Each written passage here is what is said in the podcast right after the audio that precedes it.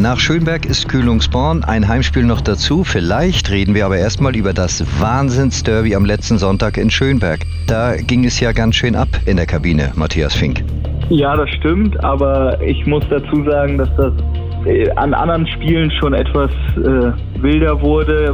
Lag auch daran, dass es auf dem Sonntag war. Das heißt, alle mussten am nächsten Tag arbeiten. Äh, deswegen war der ein oder andere auch mit der Wasserflasche zugegen, was ja auch äh, in Ordnung ist. Aber wir haben uns natürlich richtig, richtig gefreut ähm, über dieses Ergebnis. Es war ein hartes Stück Arbeit, es war echt ein harter Kampf, äh, aber den wir in meinen Augen verdient gewonnen haben. Äh, wir hätten auch früher diesen harten Kampf entscheiden können, aber Schönberg hat uns da auch oft dran gehindert ähm, und hatte natürlich auch ihre Chancen. Aber es war ein sehr emotionales Spiel und für uns natürlich auch als Mannschaft wichtig, dort drei Punkte zu holen. Äh, und dann haben die Spieler sich natürlich, auch wenn es ein Sonntag war, äh, in der Kabine ordentlich, äh, ja, sich den Sieg gefeiert. Aber ich kann sagen, es hielt sich alles in Grenzen. Emotionalität und Derby, das passt irgendwie sowieso immer zusammen, finde ich. Nun kommt am Samstag Kühlungsborn nach Wismar. Das bedeutet wohl aber auch, kühlen Kopf zu bewahren, denn kicken können die auch.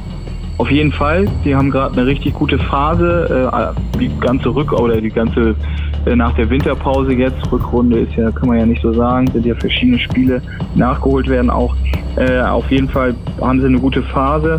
Äh, und da sind wir auch gewarnt, haben ja sowieso gute Spiele auch dabei. Auch das Hinspiel haben wir zwar auf dem Papier klar mit 5-1 gewonnen, aber da haben wir auch äh, gute Spielphasen gehabt. Und ja, wir wollen natürlich erstes Heimspiel, erstes Mal im Stadion.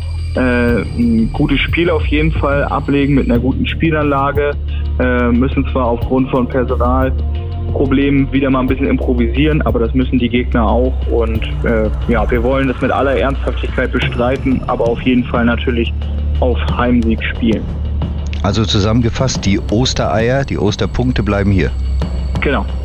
So, dann Endspurt in der Liga und die gesteckten Ziele sind in Reichweite. Dürfen sich die Fans jetzt Hoffnung auf Größeres machen? Also wir haben natürlich den Wunsch, auf jeden Fall so lange wie möglich um Platz 1 mitzuspielen ähm, sind uns auch bewusst, dass da da natürlich Ausrutscher wegen Warnemünde nicht passieren dürfen. Und die Ausrutscher können immer wieder kommen. Äh, man hat es jetzt auch wieder bei Bayern in der Champions League gesehen.